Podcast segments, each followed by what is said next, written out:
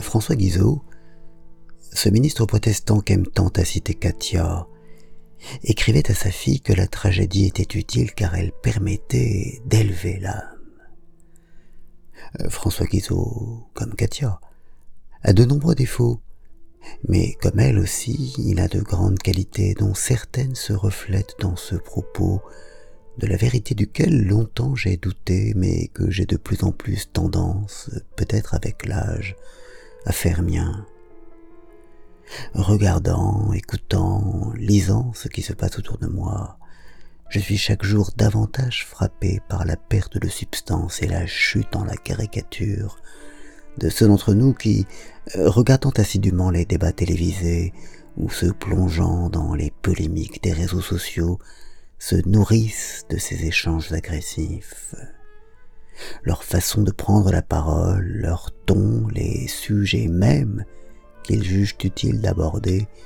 se ressentent de cette plongée dans les bas-fonds, de cette recherche continue de ce qui fera mouche et choquera,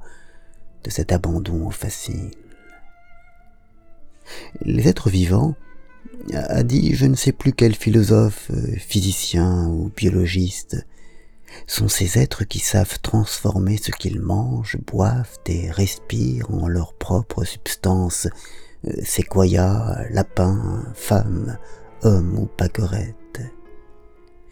Mais il y a une lourde tendance des nourritures mentales et spirituelles les plus dégradées à devenir dégradantes pour celles et ceux qui les ingèrent et en font leur festin. Toutes leurs pensées et tous leurs actes finissent par être gangrenés par cette vilainie et cette bassesse qui deviennent leur substance et le centre de leur intérêt.